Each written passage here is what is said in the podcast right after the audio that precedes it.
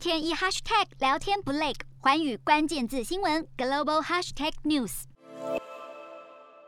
虽然以美国为首的多个国家多次在国际会议中声援力挺立陶宛，但立陶宛总统瑙塞达却在四号对外表示，外交部允许台湾以台湾名义开设驻立陶宛代表处是个错误。我国驻立陶宛代表黄君耀表示，未曾接获立陶宛外交部改名要求。而对于瑙塞达的意见，立陶宛外交部回应表示，目前没有评论。立陶宛外交部去年七月允许我国以台湾名义在首都维尔纽斯设立驻立陶宛台湾代表处，不仅是我国第一个以台湾为名在欧洲设立的代表处，更创下在中国邦交国以台湾名义对外设馆首例。但此举招来中国激烈抗议。除了多次表达坚决反对之外，更在经济、贸易、外交等多方面打压立陶宛。立方背信弃义，公然制造一中一台，损害中国主权和领土完整，这是中立关系出现困难的症结所在。分析师指出，中国议题目前在立陶宛十分敏感，容易激发舆论反应，不排除立陶宛总统瑙塞达有意操作相关议题，